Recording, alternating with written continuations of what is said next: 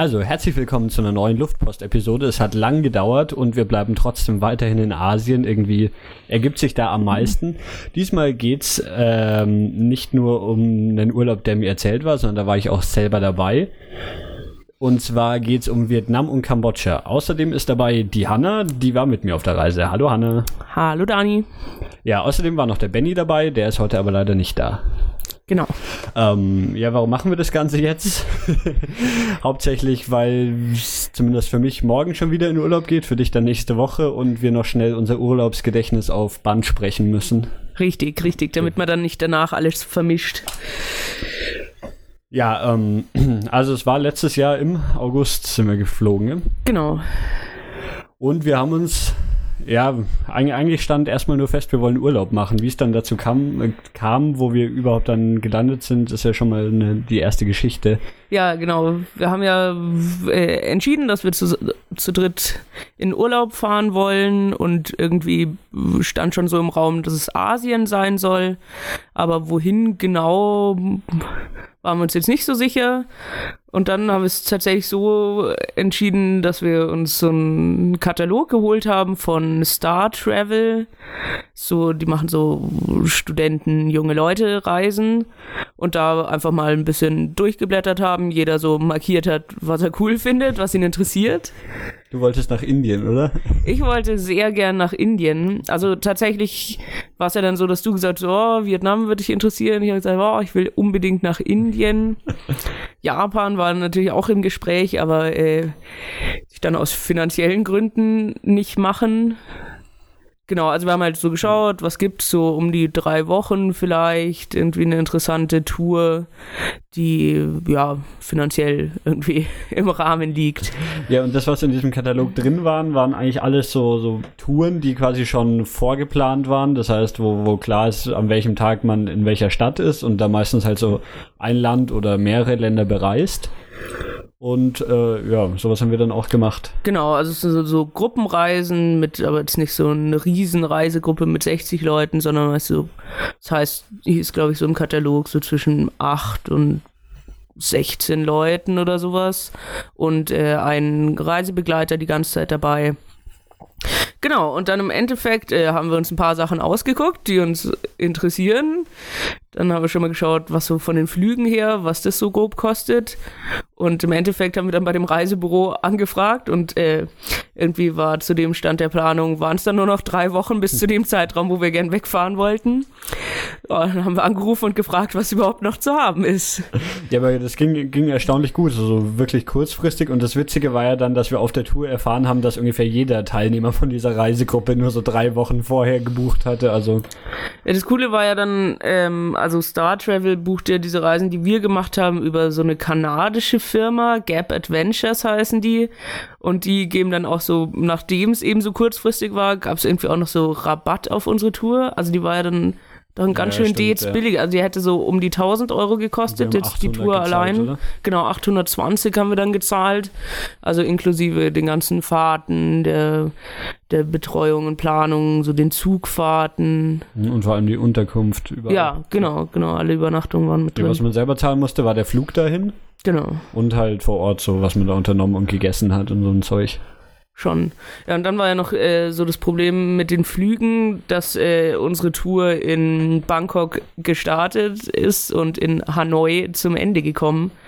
Das heißt, dass wir. Ja, ist sie ja eigentlich gar nicht, das haben wir ja nur später realisiert. Zu dem Zeitpunkt dachten wir, dass es so ist. ja. ja, das war klar, wir starten in Bangkok und äh, dann in Hanoi ist Schluss und dann stehen wir da. Dann ist geschaut, ob so Gabelflugmäßig irgendwas gibt, aber das äh, ist ja immer äh, gleich einen ziemlichen Tacken teurer und dann uns doch dazu entschieden, dass wir uns einen Extraflug von Hanoi nach Bangkok nehmen. Hat auch irgendwie so 80 Euro gekostet oder so, das war ultra billig. Auch, wie lange hat der gedauert? Zwei Stunden oder so? Ja, ja. Genau, so diese Air Asia ja. also Kurzstreckenflüge halt in Asien. Mit Oman Air quasi München, Bangkok hin und zurück und eben noch einmal diese Strecke Hanoi, Bangkok mit Air Asia. Genau.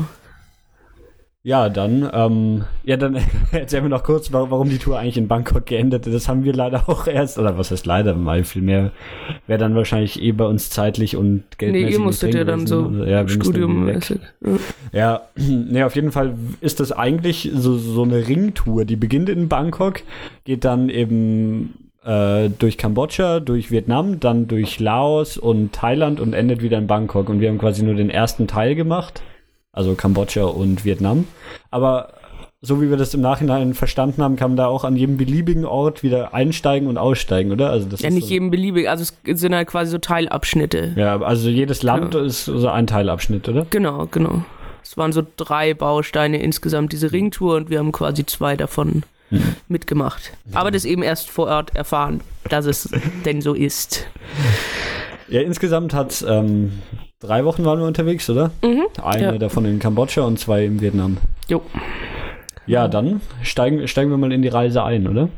Oder ja, ja, so ich weiß nicht. Von Vorfeld, Vorbereitungen. Ah ja, doch. Sagen, ja, stimmt, aber wo, wo Kambodscha und Vietnam so sind? Das können wir ähm, erstmal Müssen wir darüber sprechen? Ich kann mal auf Google Maps nachschauen. Ah, ich habe schon gefunden. Oh, schön. Ja, das Ganze ist, du, du wolltest ja nach Indien und Indien ist da so, so, so eine Halbinsel, die aus Asien rausragt und wenn man einfach ein Stück weiter östlich schaut, dann ragt da noch so eine Halbinsel raus. Genau. Und die besteht hauptsächlich so aus Thailand, Kambodscha und Vietnam. Laos noch. Jo. Also die ist ja schon, schon relativ weit östlich, ist gar nicht mehr so weit nach Hongkong. Also gar nicht mehr so weit, sind auch noch 1000 Kilometer oder sowas, aber naja. Genau, und ähm, hängt alles so südlich an China unten dran. Genau. Ja, die, die, die Lage lässt schon vermuten, dass es ziemlich heiß sein wird. Ja, das war tatsächlich vorher auch schon klar. Die es auch wieder geschafft haben, im August zu fahren. Ja, ja, es wird ja auch immer gesagt, also man soll nicht im August so, so mhm. wenn hier ja. irgendwie bei uns Winter ist, dann, dann ist eigentlich optimal, aber im August ist es todesheiß und außerdem noch Regenzeit und alles andere dazu. Genau, also alles, was man liest, ist eigentlich so, ja, man kann da eigentlich immer hinfahren, außer August, da ist schlimm. ja, so, so schlimm ist es dann gar nicht. Das war, glaube ich, für Hongkong wurde es genauso gesagt und wir waren auch im August in Hongkong, also. Ja, ja. ja aber heiß ist es schon. Also, das lässt sich nicht bestreiten. Das stimmt auf jeden Fall, ja. ja, was mussten wir noch zur Reisevorbereitung machen? Mindestens mal ein Visum beantragen. Richtig, richtig. Ist ja irgendwie geht man ja immer so davon aus, man steigt so in den Flieger und reist da ein und passt alles. Äh, Vietnam ist so eins von den Ländern, wo das nicht so läuft, sondern man sich vorher sinnvoll um Visum kümmern muss. Und nachdem, wie wir schon erzählt haben, das mit der Reiseplanung alles recht kurzfristig war, mussten wir uns auch recht kurzfristig um dieses Visum bemühen. Also weil es ja dann auch alles ein bisschen gedauert hat, bis wir die Reise fest gebucht hatten und die Flüge und so. War es dann nur noch so eine Woche, glaube ich, vor unserem Urlaub. Und dann so, puh, dieses Visum. Und äh, leider ist es bei Vietnam so, dass die irgendwie keine äh, nennt man das, diplomatische Vertretung in München haben, sondern die nächste liegt in Frankfurt am Main, wo es von hier aus irgendwie nicht so günstig mhm. war, irgendwie kurz vorbeizufahren, um so ein Visum zu beantragen. Man kann das per Post machen, aber es ist halt immer alles nicht so ganz klar, wie lange es dauert. Ich bin mir jetzt gerade nicht mehr sicher. Der normale Bearbeitungszeitraum sind schon so grob eine Woche oder so. Äh, also die, die haben ja immer ihren Bearbeitungsdingens und lassen sich bezahlen, wenn sie schneller arbeiten sollen. Das gibt es eigentlich überall. Und dann halt noch der Postweg dazu. Genau, und dann äh, sind wir darauf hinaus, ich habe da auch mal angerufen, aber dieser Mann wollte mir am Telefon auch nicht so genau verraten, wie lange es dann so mit Expressbearbeitung dauert. äh, Im Endeffekt haben wir dann unsere Pässe und wie 237 Euro einfach in den Umschlag geschmissen, per Einschreiben äh, ans Generalkonsulat. Einschreiben und DHL Express Turbobrief oder ja, sowas. Auf jeden Fall. Hier die Turbo, Turbo, Turbo Variante. Genau, und tatsächlich, ich weiß gar nicht, an welchem Wochentag sind wir denn weg? Das ähm, so. kann ich dir auch nicht mehr sagen, außer ich blätter ewig im Kalender rum. Ja, ja auf jeden Fall kam es irgendwie nur, nur, nur wenige Tage vorher kam dann der DHL Expressbrief zurück.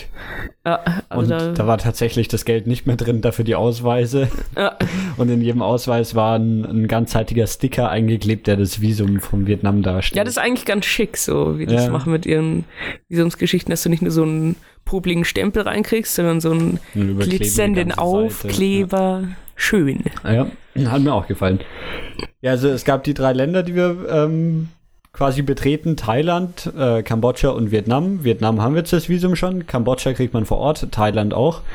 Ähm, ja, warum waren wir eigentlich in Thailand? Eigentlich nur, weil die Tour da losging. Aber da waren wir auch nur einen Tag und sind dann sofort von Thailand wieder nach Kambodscha. Genau, also das war so, irgendwie nur so Start und Ende, aber ja, eigentlich kann man nicht behaupten, dass wir groß in Thailand waren. Sind mal kurz in Bangkok ausgestiegen, aber sonst da nicht viel gesehen. Kommt noch, kommt alles noch. ja, dann ist die, die Reise vorbereitet, oder? Ah ja, um- ums Geld haben wir uns noch kurz Gedanken gemacht. Ich habe mal mit meiner Bank telefoniert, wie es so aussieht, ob sie mir so vietnamesische Dong irgendwie geben können. Haben sie gemeint, so ja, sie können sie in einen Umschlag stecken und mir per Post zuschicken. das habe ich dann mal lieber gelassen. Toll, und, deine fortschrittliche Bank ohne Filialen. Ja. Naja, ja, und dann sind wir in München ins Flugzeug gestiegen und sechs Stunden später im Oman wieder ausgestiegen. Richtig. Wir sind mit Oman Air geflogen, Mhm. weil es am billigsten war. Ja. Und wir waren noch nie im Oman. Hey. Ja. ja, und irgendwie hatten wir da auch so fünf, sechs Stunden Aufenthalt, aber so für einen günstigen Flug nimmt man das ja schon gern mal auf sich. Und man dachte ja auch, es gäbe da Internet. Gab es auch ganz kurz, bis ich es dann irgendwie anscheinend kaputt gemacht habe. Ja, alles hast du kaputt gemacht. Und auf dem Poster war so ein glücklicher Businessman, der sich übers Internet gefreut hat und dann war es halt nach zehn Minuten weg.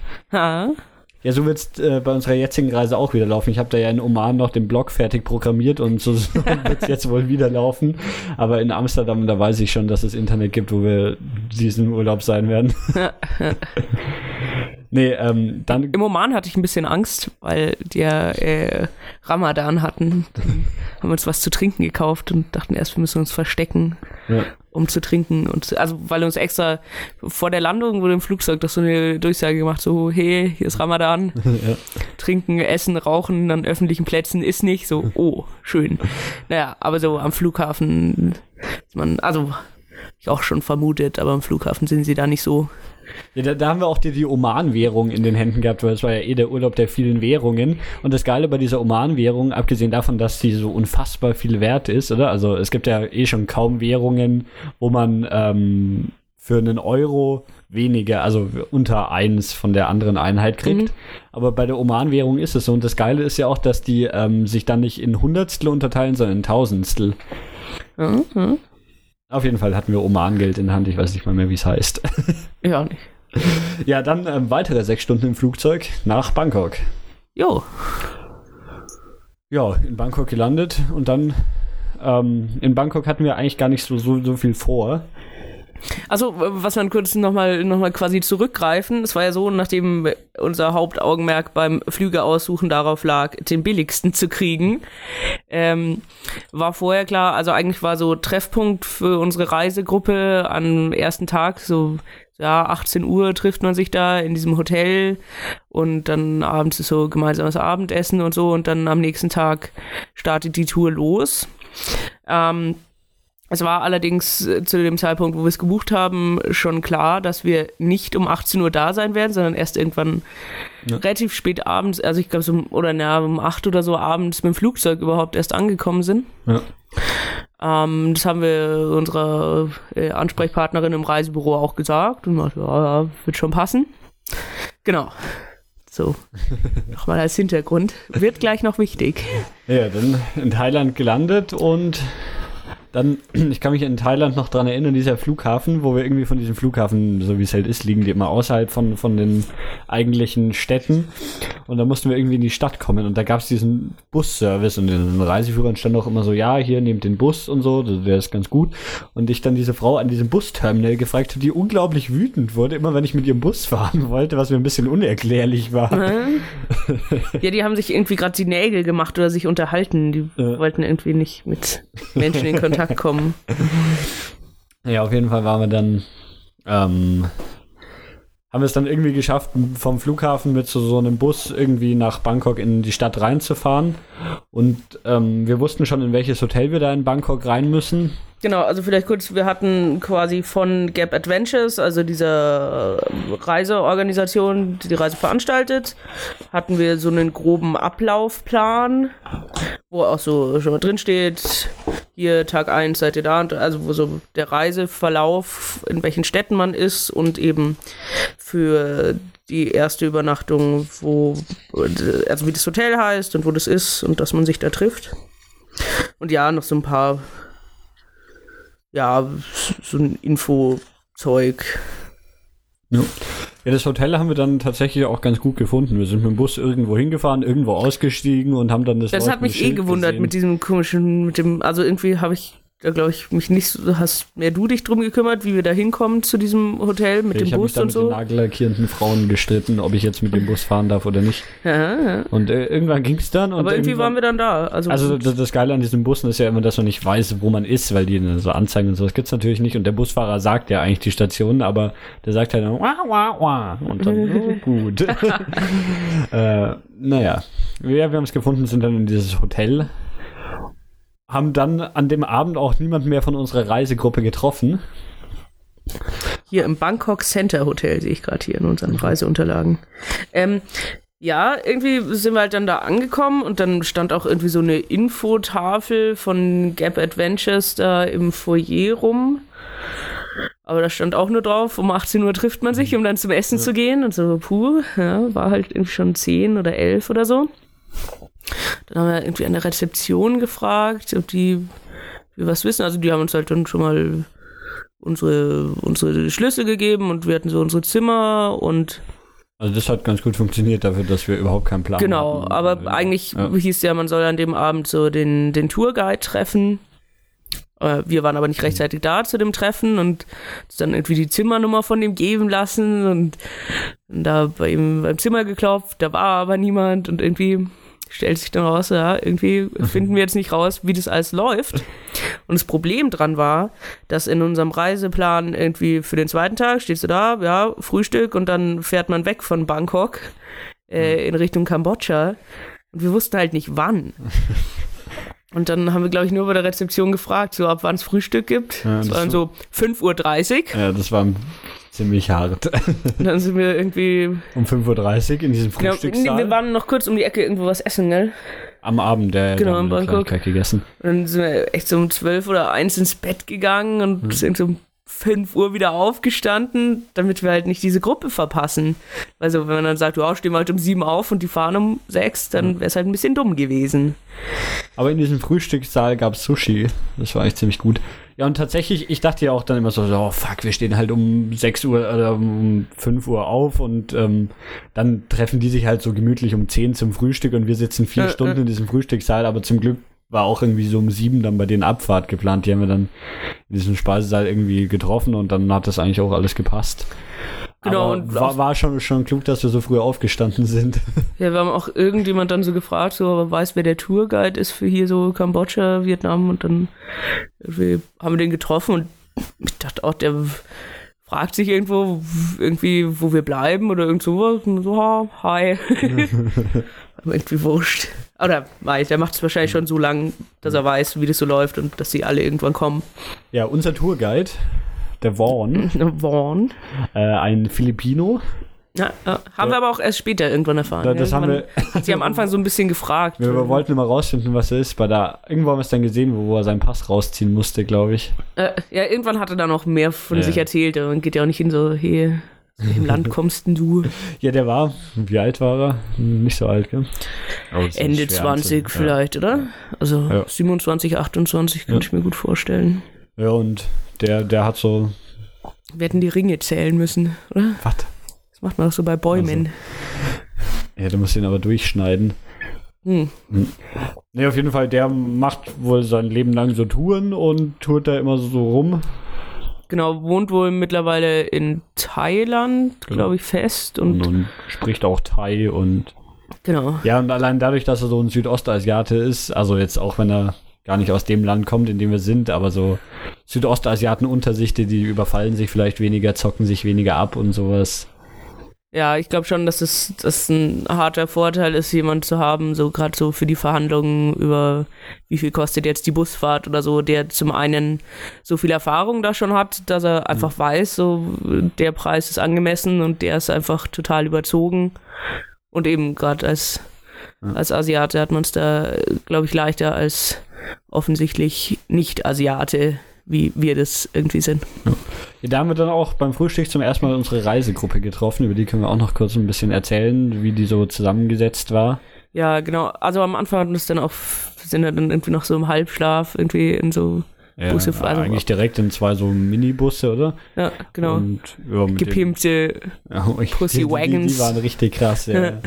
das ist da wohl so, so üblich, dass man da so über Lichterketten und Töne und so Spinner, Spinners hat und Zeug, also. genau. Unsere Reisegruppe waren inklusive uns 14 Leute, oder? Irgendwie ja, so, irgendwie 13, ja, 14. so um den Dreh. Ähm, ja, war schon relativ gemischt. Also am Anfang waren außer uns keine Deutschen dabei. Es waren irgendwie äh, ein paar Mädels, die zusammen unterwegs waren aus England, äh, mehrere Australierinnen, Mhm. ein Kanadier. Was hat man noch? Ja, die aus Norwegen. Ah, genau, zwei Schwestern aus Norwegen. Ähm, noch einen einzelnen Australier, oder? Oder Neuseeländer? Ja, ich weiß nicht. Ja, irgendwie äh, relativ viele so aus Australien, Neuseeland. Ja. Ja, also irgendwie vorher, ich habe mir auch nicht so viele Gedanken drüber gemacht, aber Mhm. ich bin eigentlich schon erstaunt, dass Ja. so viele Leute eher so, also dass wir so eigentlich Ja. ziemlich gemischt von verschiedenen Kontinenten waren sogar. Aber alle so, ja, eigentlich alle ein bisschen älter als wir. Ja, nicht ganz. Aber Ja, schon. Also diese, diese Mitte, waren jetzt 20. ja auch vielleicht irgendwie Ja. ein, zwei Jahre älter, sonst der Randall. Ja, also eher irgendwie so um die 30. Ja. Ja. aber auf jeden Fall alle irgendwie unter 30. Äh, genau. Irgendwie Ja. eine ganz gemischte Gruppe. Ja, dann Mehr Frauen als Männer, oder? Oh, oder nur? weiß ich nicht mehr, keine Ahnung. Hm? Ja, Hm. doch wahrscheinlich. Schon. Gut. Ja, dann saßen wir in gepimpten Minibussen auf dem Weg von Bangkok nach Kambodscha. Ja. Und das ist schon mal eine ganz, ein ganz schönes Stück eigentlich. Da saßen wir den ganzen Tag dann drin, oder? Ja, ja, also schon, puh, man nachschauen, wie weit es so Ja. war. Aber Wie hieß denn dieser Grenzort? Ja, das kann ich dir leider auch gerade nicht sagen. Hm, Hier in unserer Reisebeschreibung steht, dass ungefähr vier Stunden von Bangkok zur Border braucht. Ja. Das ist, klingt realistisch. Ja, und an dieser, also in, in äh, Bangkok, da gibt es ja auch so echte Autobahnen und sowas. Äh, Bangkok, Thailand heißt das Land. Ja, richtig. In Thailand, äh, in, in Kambodscha wird es dann gleich schon ein bisschen anders. Aber machen wir erstmal noch kurz dir diesen Grenzübergang, weil an der äh, thailändisch-kambodschanischen Grenze das ist so, so ein riesiges Casino-Dorf oder sowas, weil in, in Thailand Glücksspiel verboten ist, oder? Und die Mhm, ganzen mhm. Thailänder dann, wenn sie zocken wollen, nach Kambodscha rüberfahren, wo es halt dann auch so professionell Busse gibt, die irgendwie die Leute, die aus Bangkok da nach Kambodscha fahren zum Zocken und wieder zurück. Irgendwie, also nach Kambodscha war es ja so, dass es auch so Visa on Arrival gab. Ja. Aber man musste das irgendwie so vorbereiten. Dann haben wir irgendwie an so einer Raststätte gehalten und mussten dann irgendwie alle noch so Formulare ausfüllen und wieder Geld in unsere Ausweise legen oder irgend sowas, oder? Nee, das mussten wir da noch nicht. Ja, wir mussten irgendwie doch Ja, schon, wir- wir äh, in Bangkok im Hotel haben wir doch irgendwie noch Geld gewechselt, weil man das dann schon in andere, Doch, ja, nee, in, ich glaube in, in Bad noch zahlen musste, diese Ja, Grenzgebühr, Visa-Sache. Also na, nach dem Oman-Geld waren die, die Baht das, das zweite Geld aus Thailand, was wir so. Genau, da haben wir uns am Flughafen ein bisschen was geholt, weil wir so mit Ja. dem Bus fahren mussten und so. Ja, die, die Einreise nach Kambodscha ist auch ziemlich abenteuerlich. Weil dieser Bus hat ja so angehalten dann irgendwann, als wir an der Grenze waren und nur sind irgendwie alle ausgestiegen.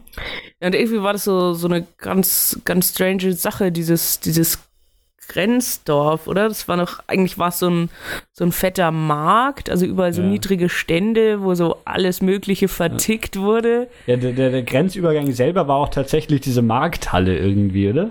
Ja, Das ich war irgendwie total glaube. merkwürdig. Waren wir da Shitburger essen? Ja, da waren wir Shitburger essen. In Thailand noch? Schon, gell? Mm, Ja, die Schrift hier sieht Thai aus. Genau. Da haben sie irgendwie, waren wir halt in so einem kleinen Imbiss Ja. quasi, wo man so auf Plastikstühlen sich irgendwie hingehockt hat, um was zu essen und irgendwie haben sie sich schlecht beraten lassen beim Schreiben ihrer Karte. Wollten wohl Cheeseburger auf die Karte schreiben. Da steht jetzt Shitburger. Ja. Haben sie wohl jemand Lustigen nach einer Übersetzung gefragt. Ähm, ja, genau. Also sind wir dann aus, aus unseren Minibussen kurz, kurz vor der Grenze raus. Wir wussten ja auch selber nicht, sind wir jetzt in Kambodscha schon oder wie auch immer. Naja, sind da raus und mussten auch alle unser Gepäck mitnehmen. Dann, dann haben da so zwei, zwei Leute mit so großen Handkarren auf uns gewartet. Die, die haben gemeint, hier, schmeißt euer Gepäck doch da drauf. Oh, haben wir unser Gepäck da drauf geschmissen, dann waren sie auch weg. Ja.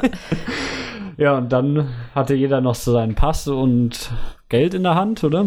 Und sind dann irgendwie losgelaufen, was dann auch immer noch, es war schon, schon nicht unweit. Also war, wir sind da nicht direkt an dem Grenzposten, sondern sind da so ein bisschen rumgelatscht. Ja, so irgendwie, also mir war das vorher schon einigermaßen klar, wie das laufen, oder zumindest so grob, dass wir eben aus unserem Bus raus müssen und äh, dazu Fuß über die Grenze. Also das wohl insgesamt äh, in der Region, also wenn man von Thailand nach Kambodscha oder auch von Kambodscha nach Vietnam und so fährt, dass man dass man nie mit ja. äh, irgendwie mit dem Reisebus jetzt von, von Thailand nach Kambodscha fahren kann, sondern du kannst mit einem Bus bis zur Grenze fahren und dann auf der anderen Seite von der Grenze mit einem anderen Bus, also mit einem äh, dann kom kambodschanischen Busunternehmen weiterfahren. Aber es gibt's jetzt irgendwie nicht so, dass man einfach äh, mit einem Busunternehmen da ins andere Land reinfährt.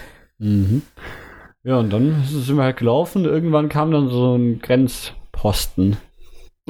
Ja, mit so einem Tor hier, ich sehe das Bild. Ja. Ja, und an diesem Grenzposten, da mussten wir dann so, so, es gab so, das war sogar aufgeteilt. Es war einmal so die Einreise und einmal dann noch so das kambodschanische Gesundheitsamt oder was auch immer, wo wir dann auch gleich unseren Gesundheitswisch ausfüllen mussten, wo wir nur den, also da muss man sagen, so haben Sie Kopfweh? Ja, nein. Und der Tourguide hat schon gesagt, so keiner von euch hat Kopfweh, okay? und naja, dann hat man diesen Zettel ausgefüllt, der dann Ja, die haben da immer an den Grenzen ziemlich Angst vor, vor eingeschleppten Krankheiten, hat man so das Gefühl. Also, sie fragen schon tausendmal, ob man irgendwie eine kleine Seuche mit an Bord hat. ja, und Und man sollte tunlichst äh, vermeiden, zuzugeben, dass man eine dabei hat. Ja, und dann sind wir da darüber gelaufen und ähm, ich glaube tatsächlich, diese Grenze selber war wirklich in dieser komischen Markt, also die war so überdacht und links und rechts, also es war nicht eine echte Markthalle, aber so, so naja. Das waren schon so kleine Verschläge irgendwie, oder? Ja, es gab da, also ich, man weiß auch nicht so genau, wo die Grenze war und was jetzt dann Ja. so Ja, Gesundheitscheck schon. und Dingens war. Ja, man läuft auf jeden Fall ein ganz schönes Eck. So. Ja, und dann, Sollte schauen, dass man irgendwie eine Kopfbedeckung hat oder so. Man stirbt nämlich in der Sonne. irgendwann haben wir gemerkt, dass wir dann wohl jetzt in Kambodscha sind. Und dann noch ein Stück laufen, dann haben wir auch unseren, dann haben wir einen neuen Bus gefunden und tatsächlich war da auch unser Gepäck wieder. Keine Ahnung, wie das den Weg über die Grenze gemacht hat. Auf jeden Fall. Also es war schon so ein bisschen Nervenkitzel, weil man ja so gerade so erst äh, gelandet ist irgendwie in, in Asien und dann kommt irgendjemand mit so einem Handkarren ja. und fährt mit deinen Sachen weg. Hm. Huh. Äh, wir wissen auch nicht, was mit, ob mit dem Gepäck irgendwas gemacht wurde oder ob der das halt einfach nur über die Grenze geschoben hat. Und, Keine Ahnung, Und, überhaupt nicht. Nee, also, Mai, man dachte sich dann schon so, dieser Tourguide hat es arrangiert und es wird schon so passen und der wird es schon öfter gemacht haben. Deswegen hat man sich jetzt auch nicht so Sorgen gemacht, aber war schon irgendwie strange. Ja. ja, und dann, dann waren wir in Kambodscha. Der, das erste Ziel unserer Reise. Eine Woche lang wollten wir in Kambodscha sein. Ja, Und Schon? das waren wir dann auch. Ja, na, ähm, ja nach der Einreise ging es dann direkt nochmal diverse Stunden mit dem Bus weiter, oder?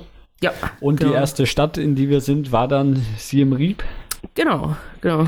Ja, sollen wir zu Kambodscha so allgemein? Ja, Oder ja, mal ja, was gerne. sagen? Ja, Kambodscha gerne. ist ein Land, Ist ein Land. genau. Und das liegt so westlich an der Küste von dieser angesprochenen Halbinsel. Ja, kö- könnte man so sagen. Am besten ihr schaut es euch selber mal auf einer Karte an. Es hat irgendwie, was hat es für eine Form? Keksform. Es ist irgendwie so ein Flatsch. Ja, es ist. Also es ist jetzt nicht so länglich oder so, sondern es ist einfach so ein das Kommt Knödel. dann erst beim Vietnam zu tragen, aber Kambodscha ist relativ. Ja. Knödelig. kompakt und ist auch nicht so groß aktuell. Du darfst ruhig Knödel sagen. Knödel, okay. Ähm, ja, wir, wir hier noch, noch die, die Hintergrundfakten, oder? Wir haben gerade nochmal nachgeschaut. Aktuell 14 Millionen Einwohner, so grob. Ja, so grob, sagt man. Äh, ja. Puh, sonst. Ja, das machen wir dann so, so nebenbei, während wir es erklären. Äh, hier Sprache. Ah, die Sprache. Ursprünglich sprechen die Khmer. Ja. K-H-M-E-R. Äh, was tatsächlich auch unser Tourguide nicht spricht äh, oder gesprochen Mhm. hat. Gesagt, ah, es ist zu kompliziert und lieber nicht. Also, natürlich konnte er schon so ein paar Brocken, um irgendwie, Mhm. äh, ja, Und das Abgefahrene bei ihrer Sprache, also die haben nochmal auch eine Schrift, die ich davor, glaube ich, noch nie richtig wahrgenommen habe. Also die, die Schrift, in der sie schreiben, sind auch so, so Zeichen, aber halt ein extrem verschnörkelt. Sieht so ein bisschen aus wie das Thai, aber irgendwie noch krasser. Und das Abgefahrene ist, was wir auch erst später herausgefunden haben, dass die auch ein anderes Zahlensystem verwenden. Und auch auf den Geldscheinen dann eben die Werte in ihrer Schrift stehen. ja, ja das stimmt. Mhm. Aber sonst ist eigentlich so, so die, die, die Hauptwährung, ähm, also es gibt die kambodschanische Währung Riel oder äh, immer noch unklar, wie man sie ausspricht. Ich glaube Riel. Aber der US-Dollar ist da eigentlich ja auch so voll anerkannte Währung. Also im Supermarkt kannst du mit US-Dollar zahlen und Ja, Ja. genau. Das stimmt. Ja, und also Englisch ist wohl auch einigermaßen Ja, verbreitet. So. ja, das stimmt, das konnten relativ viele. Also gerade weil Kambodscha, glaube ich, auch äh, mittlerweile probiert, zu einem gewissen Teil von Tourismus zu leben. Ist Ja. irgendwie immer führt ja kein Weg an Englisch vorbei. Ja, ähm, äh, Thailand ist ein Königreich, wie der Martin in der letzten Episode abschließend erzählt hat, wo der König ein sehr schön toller Fotograf ist. Äh, Kambodscha ist ja so, so eine, also die haben einen Präsidenten und ist an einem, äh, ja, wie nennt man das dann? Präsidialdemokratie, whatever. Mhm. Ja, auf jeden Fall kein, kein Königreich oder so. Ne? so. Ja. Genau, dann waren wir auf jeden Fall in, nach weiterer Busfahrt in Siem Reap. Genau. Warum, warum wollten wir da überhaupt hin? Äh, warum man nach Siem Reap will? Oder? Ja. Äh, weil da quasi direkt dort quasi die Hauptattraktion Kambodschas liegt, die auch so, äh, glaube ich, weltweit sehr bekannt ist, nämlich Angkor Wat, beziehungsweise ja, eigentlich so die gesamten Tempelanlagen um Angkor Wat. Also Watt steht immer irgendwie so für Tempel, oder? oder so, Ja, genau. irgendwie So. Also irgendwie so mal so Angkor Wat genannt, aber ich glaube insgesamt heißt so diese ganze Tempelanlage. Ja, das, anders. ähm, w- wenn man schon mal die, die Flagge von Kambodscha gesehen hat, da ist dieses Angkor Wat auch so silhouettenhaft abgebildet. Also es sind diese, ja, es sind, was da abgebildet werden, immer diese drei, drei Tempeltürme. Ja, es sind keine Mhm. echten Türme, ich weiß nicht, wie man es beschreibt, so. Mm, Ja, es ist irgendwie ein ganz, also ist architektonisch irgendwie nicht sowas, was man bei uns so hat. Ja. Muss man sich mal anschauen. Genau, und die, die sind so die, die Hauptattraktion, deswegen Ja, es ist also auch ein auf, auf, Wunder der Architektur. der, auf den Geldschein drauf, auf der Landesflagge drauf, also Ja, und ich glaube, äh, gerade so der, der Tourismus von Kambodscha. Also ich glaube, es gibt auch viele Leute, man so sieht, die, wenn sie so Weltreisen machen, mal kurz in Kambodscha anhalten und sich Angkor Wat anzuschauen, aber nicht viel mehr mit dem Land beschäftigen. Ja, genau. Und wir waren eben in Siem Reap. Das ist so, so eine Stadt, die, ja, die war nicht weit weg, oder? 20 Minuten oder sowas. Ja, von, war nicht Von. Angkor Wat weg. Ähm, ja, Sie- Siem Reap ist eigentlich lustig. Ähm, das hat so, so über 100.000 Einwohner. Aber alles, was wir davon gesehen haben, sieht total aus wie ein Dorf. Also wir waren da so in, in einem Hotel und ja, die, selbst die Straßen waren, ich weiß gar nicht, ob sie ja teilweise gar nicht geteert, aber selbst wenn sie geteert waren, lag so viel Sand drauf, dass sie einem nicht wie geteerte Straßen vorkamen. Und also man, man dachte die ganze Zeit, man ist in einem winzigen Bauerndorf, was eigentlich so, so eine ja, Hunderttausender Stadt ist, also jetzt nicht, klein. Ja, ja. Also insgesamt dachte ich dann so, oh, hu. also es ja, war so dörflich, so Mhm. diese Aber also sie, sie im Rieb hat mir eigentlich ziemlich gut gefallen. Ja, auf jeden Fall. Also ich meine, man, man merkt schon ganz deutlich, dass so einige Sachen stark so vom, vom Tourismus gezeichnet sind. Mhm. So, also es gibt da halt dann in der Stadt so ein paar Straßen, die eigentlich so reine Kneipenstraßen sind, wo so, also wo man schon merkt, das ist Ja. jetzt, hat jetzt nichts damit zu tun, wie die da eigentlich leben, außer jetzt vielleicht von den Häusern her, sondern haben irgendwelche komischen Fische knabbern deine Füße an, Therapien verkauft. So, und Ja, aber so, sonst eher so, so ein landwirtschaftliches Land, geprägtes Land. genau. Ja, was äh, da haben wir an, an dem Tag von der Ankunft eigentlich, ja, wir sind noch abends essen gegangen. Das war auch, auch schon, schon, schon wieder ein spannendes Erlebnis, das Essen gehen. Und zwar ähm, sind wir da zum ersten Mal mit Tuk-Tuks gefahren, oder? Yeah, also ich sogar das erste Mal überhaupt. Ja, ich auch. Ja. Komm, glaub nicht. Tuk-Tuks hatte Martin ja auch so in der Thailand-Episode auch schon, schon erklärt. Also sind so, so, ja, er, erweiterte Mopeds oder sowas. Eigentlich so, ja, so Mopeds, die irgendwie hinten so viel drauf gebaut haben, dass da ja, vier Leute oder sowas, je nachdem, sitzen können. Ja. Und die sind so das Standard-Fortbewegungsmittel in wahrscheinlich ganz Südostasien. Also sie Ja. ja. öfters. Ne, ist schon sehr, Nee, in Sehr Vietnam gab es dies gar nicht, gell? doch, gab's schon auch. Oder gab's da mehr auch so Autotaxis? Aber es gab Ja. schon auch Tuk-Tuks, glaube ich. Ja, genau. Und diese Tuk-Tuks, die, die Ja, ähm, Die, die muss man auch nicht rufen, die kommen zu Ja. einem. Genau. Wenn wenn die sehen, dass man sich gerade mal, also wenn man sich nicht mit voller Geschwindigkeit zu Fuß bewegt, dann denken sie, hey, der braucht unbedingt einen Tuk-Tuk und kommen zu dir. auf jeden Fall. Die sind Und- ziemlich schnell da Und, und meistens kommen dann noch die anderen und dann hast du so, so eine Schar von Kambodschanern auf ihren getunten Mopeds um dich rum, die alle Tuk, Tuk, Tuk, Tuk, Tuk, Tuk schreien. Mhm. Ja, mit denen sind wir dann gefahren. Da haben wir uns irgendwie aufgeteilt, so und unsere Reisegruppe und die gesamte Gruppe ist dann zum Essen gefahren. So eine Tuk-Tuk-Gang. Ja. Ja, wo wir da zum Essen waren, ist vielleicht auch ganz spannend.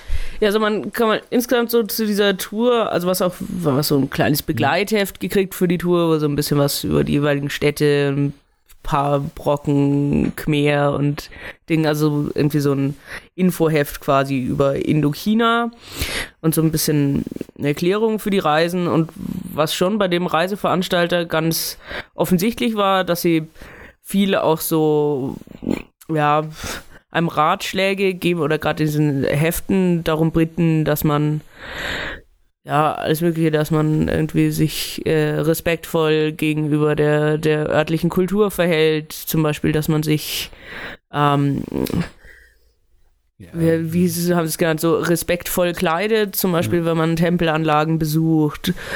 Oder eben auch, ähm, es ist von unserem Reiseveranstalter verboten gewesen, bei äh, bettelnden Kindern was zu kaufen.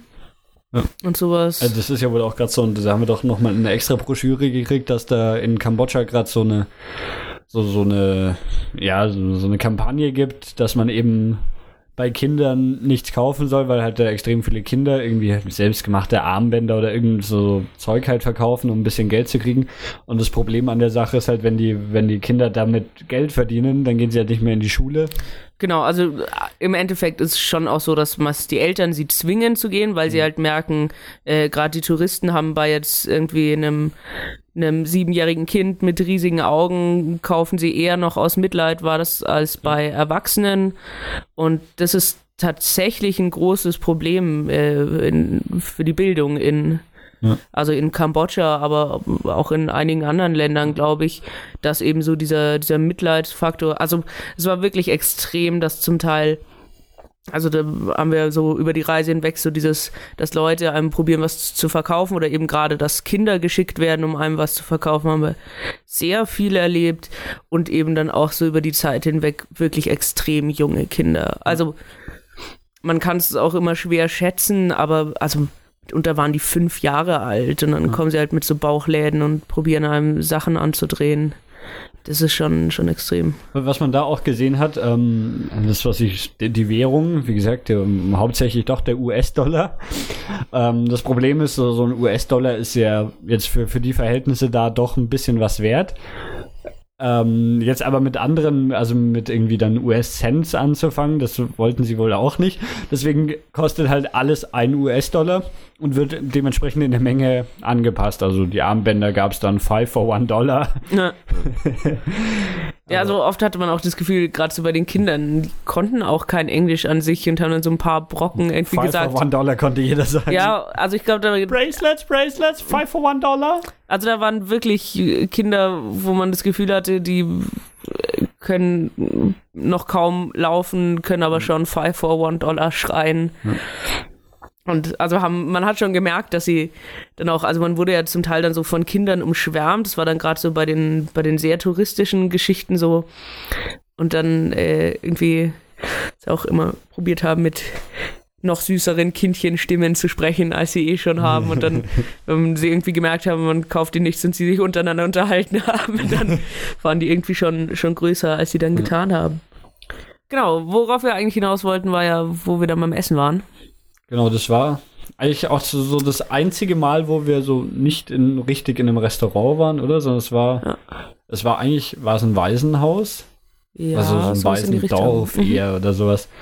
Ähm, wo wir irgendwie, ja, also der, der Reiseveranstalter hat ja schon darauf geachtet, dass da, wo wir essen gehen, das dann waren oft irgendwie so, so, ja, irgendwie, wie, wie drückt man das aus? Ja, also eine wichtige Philosophie von denen ist halt, dass man so Local Businesses unterstützt. Ja. Also eben, oder gerade so Projekte, die äh, Straßenkinder ausbilden oder die, Mhm.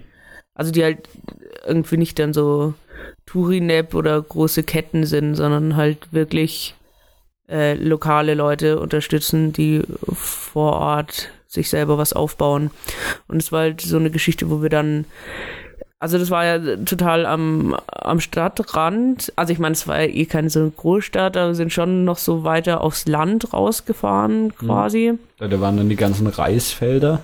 Genau, und sind wir auf so wirklich so kleinen Sträßchen gefahren.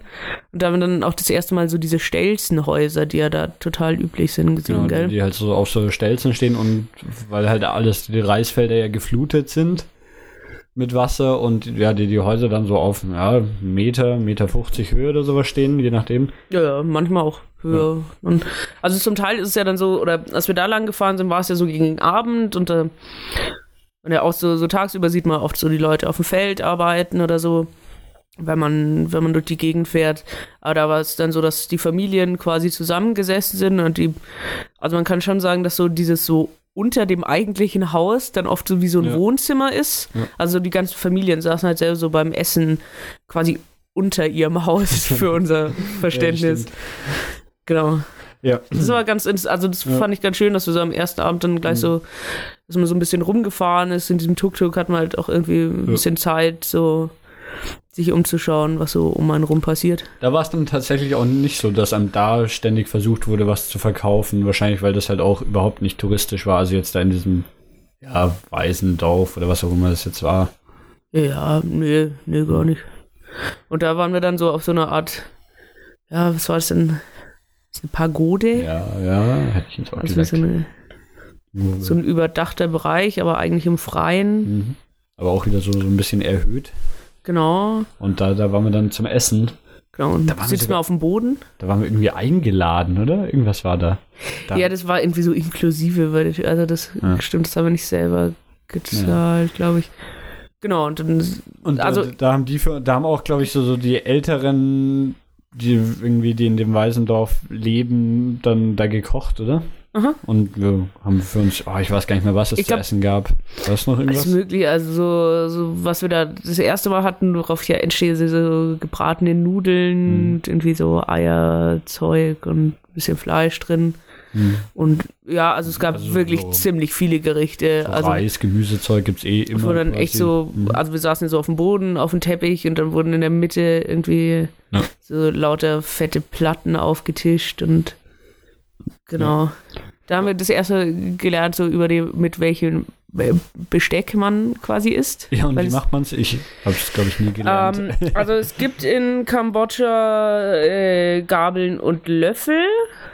Die verwenden sie auch oder verwenden sie hauptsächlich. Also es ist nicht so, dass man da hauptsächlich mit Stäbchen isst. Aber, und ich, soweit ich mich erinnere, hat man sich da in gesamt Südostasien drauf oder in Indochina so, so drauf verständigt, dass man äh, Nudeln in jedem Fall mit Stäbchen isst. Ja. Und das mache ich seitdem auch. Asiatische Nudeln auf jeden Fall mit Stäbchen, so Reis und ja. den ganzen Kram kann man auch ruhig mit einem Löffel essen. Gabel auch, ja.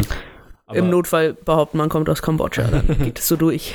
Aber Ding, ähm, Messer gibt es eigentlich gar nicht am Tisch, gell? Das ist, nee, auch, das nee. ist so irgendwie so, Messer sind halt so ein Küchenwerkzeug, wie halt, keine Ahnung, ein Mixer ja. oder so. und, äh, haben aber am Esstisch quasi nichts verloren und gibt es nichts. Im, ja, eigentlich ist auch alles so, so, so mundgerecht zugeschnitten, dass man nirgendwo das Bedürfnis hätte, es klein zu schneiden. Ja. Ja. Genau. Ja, wir wurden auch äh, irgendwie ein bisschen so von, von einem älteren Mädchen, ich weiß gar nicht, was ja. so, was so um die 20 rum oder so, oder? Ja, kann Wurden sein. wir da so ein bisschen in diesem Dorf rumgeführt und so. Ja, stimmt. Ein bisschen ja. was erzählt über, über Reisanbau und mhm. Zeug. Äh, genau. Und es war ganz cool, weil die, glaube ich, die hat ja so Englisch gelernt und die hat sich, ja. glaube ich, ziemlich gefreut. Also am Anfang war, war sie ein bisschen schüchtern, aber dann hat sie sich, glaube ich, ziemlich gefreut, dass sie so uns als, als Ausländer rumführt und uns auf Englisch was über ihre Kultur erzählen kann. Ja. Also das war insgesamt ganz schön, fand ich an der Reise, dass wir oft irgendwie von, von lokalen Leuten geführt wurden. Mhm. Also dass oft von unserem Tourguide Sachen arrangiert wurden, dass ja. echt Leute, die da vor Ort wohnen, uns was erzählen oder uns rumführen und man dann nicht irgendwie so nur was in seinem in seinem Heftchen liest oder von dem Tourguide, der eigentlich irgendwie von den Philippinen kommt, was also der weiß natürlich auch viel so über ja. über die Landeskultur, aber echt oft mit Leuten vor Ort in Kontakt zu kommen. Das, ja. das fand ich war irgendwie so der Hauptvorteil daran, dass es so eine organisierte Geschichte war, mhm. weil jetzt so selber wäre man wahrscheinlich nicht zu irgendjemand hingegangen und hätte gesagt, zeig mir mal dein Dorf. Ähm, abends waren wir dann, also nach dem Abendessen waren wir dann noch in dieser angesprochenen Kneipenstraße in Siem Reap. Ja, an den, dem Abend noch. Ja, ich glaube schon. Okay. Ich äh, habe leider den Namen vergessen. Die hatte irgendeinen speziellen Namen. Ich habe ihn vergessen. Ja, das ist so, so, so eine Straße, die, ja, in der so diverse Bars und auch Restaurants, Kneipen und sowas ist, die, die. Und die ist auch abends eigentlich ziemlich, ja, noch belebter, da ist relativ viel los äh, ja auch bunt beleuchtet und so. Wir sind dann in ähm, eine, eine Kneipe gegangen, das Angkor Wat, also yeah. Englisch äh, W-H-A-T. Ähm, ja, war, war so eine, eine, ganz nette Kneipe eigentlich und irgendwie deren, deren Konzept war, dass man mit Eddings die Wände beschreiben durfte und da jeder irgendwie Sprüche auf den Wänden hinterlassen hat. Schon. Ja, ich überlege gerade, wie diese Straße hieß. Also wenn man in Siem Reap ist, dann findet man die schon und man weiß auch, wo das ist. Naja. Ähm, ja, der eigentliche Grund, warum wir in Siem Reap waren, war ja Angkor Wat. Genau. Das haben wir dann, das war das direkt am nächsten Morgen schon.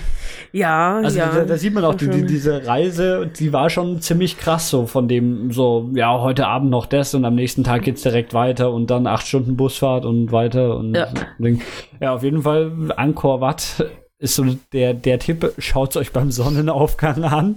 Und das hatte unsere Gruppe halt dann auch vor. Ja, also das wurde uns ja auch nicht ja. so zur Auswahl, sondern es war so geplant ja. vom Tourguide und also es war ja immer so insgesamt was ja bei der Tour so, dass so diese ganzen Ausflüge und so nicht inklusive waren und man sich eigentlich immer aufs Neue entscheiden könnte, will ich das ja. machen oder nicht. Also bei Angkor Wat war halt irgendwie klar, also hat der Tourguide auch so, ja, so ja, ja. Hier so Optional Trip, aber also wer nach Kambodscha fährt und sich Angkor Wat nicht anschaut, der ja. kann halt auch gleich zu Hause bleiben. Außer er hat schon gesehen. Unser Tourguide ist nicht mitgegangen, weil er schon so oft gesehen hat. Stimmt. Ähm, ja, dann haben wir, boah, wann haben wir uns da getroffen? So um vier in der Früh? Ja, Ir irgend sowas. Spät, also ja, so halb vier, halt. vier oder sowas. Weil wir, weil man das eben bei, bei Sonnenaufgang anschauen sollte und dann dann kam hier das, der Bus, der uns abholen sollte, nicht, weil irgendwie, naja, Kambodscha halt. Und dann hat der seinen Kumpel gefragt, der auch noch einen Bus hatte und irgendwann kam dann auch ein Bus, keine Ahnung. Und dann sind wir auf jeden Fall mit dem Bus diese 20 Minuten oder sowas zur zu dieser, zum Eingang von der Tempelanlage gefahren. Der wird dann auch gleich mal schön abkassiert. Das kostet 20 US-Dollar. Was, wenn, also sonst kostet halt alles einen Dollar. Und Ist nicht noch mehr? Ja. hm, das war ich ziemlich sicher 20 US-Dollar. Ja, also es ist wirklich so, dass sonst alle Eintrittssachen mal so einen Dollar kosten oder zwei oder drei, aber das so auch, also tatsächlich die teuerste Sache war insgesamt so an optionalen Sachen, die wir gemacht haben. Also man kann da eben, wir haben dann so ein Eintages-Ticket quasi gekauft, man kann auch so ein mehrtägige Pässe und dann muss man da extra sich so ewig anstellen und dann ist so richtig mit so einem dass man so einen Besucherpass mit einem Foto drauf kriegt und so und jeder irgendwie so ein Foto dann um 4 Uhr morgens so alle, jeder hatte so ein Bild von sich umhängen, wo er ultra fertig aussah, das fand ich schon super. Ja, und das war so der Eingang zu der Tempelanlage und dann, dann ging es da rein. Ähm, da ging es über so, so eine. Es hat man halt alles äh, aufgrund, dass es so hart früh war und so, irgendwie war man da noch nicht so, so, so unfassbar begeisterungsfähig. Ja, ich fand es ein bisschen schade, weil man so gehetzt wurde dann von diesem Bus und eigentlich so selbst schon, also so dieser Tempelbereich von Angkor Wat ist so von schon ziemlich breiten, so nennt man das nicht Fluss, man also einen künstlichen Kanal umgeben. Ja, genau. ja stimmt. So, und da geht man so, so eine Brücke und dann so ein schon ziemlich imposantes Eingangstor und so, aber irgendwie wurden wir halt dann so gehetzt, da reinzulaufen, dass Ja, weil wir vor dem Sonnenaufgang halt noch da sein sollten, wollten. genau. Und dann steht man da so vor diesen zwei Pfützen. Ja, genau. Also mach, machen wir das nochmal so grob. So dieses Angkor Wat beschreibt ja eigentlich so diese gesamte Tempelanlage, oder? Ja. Aber es gibt eben die, diesen Haupttempel.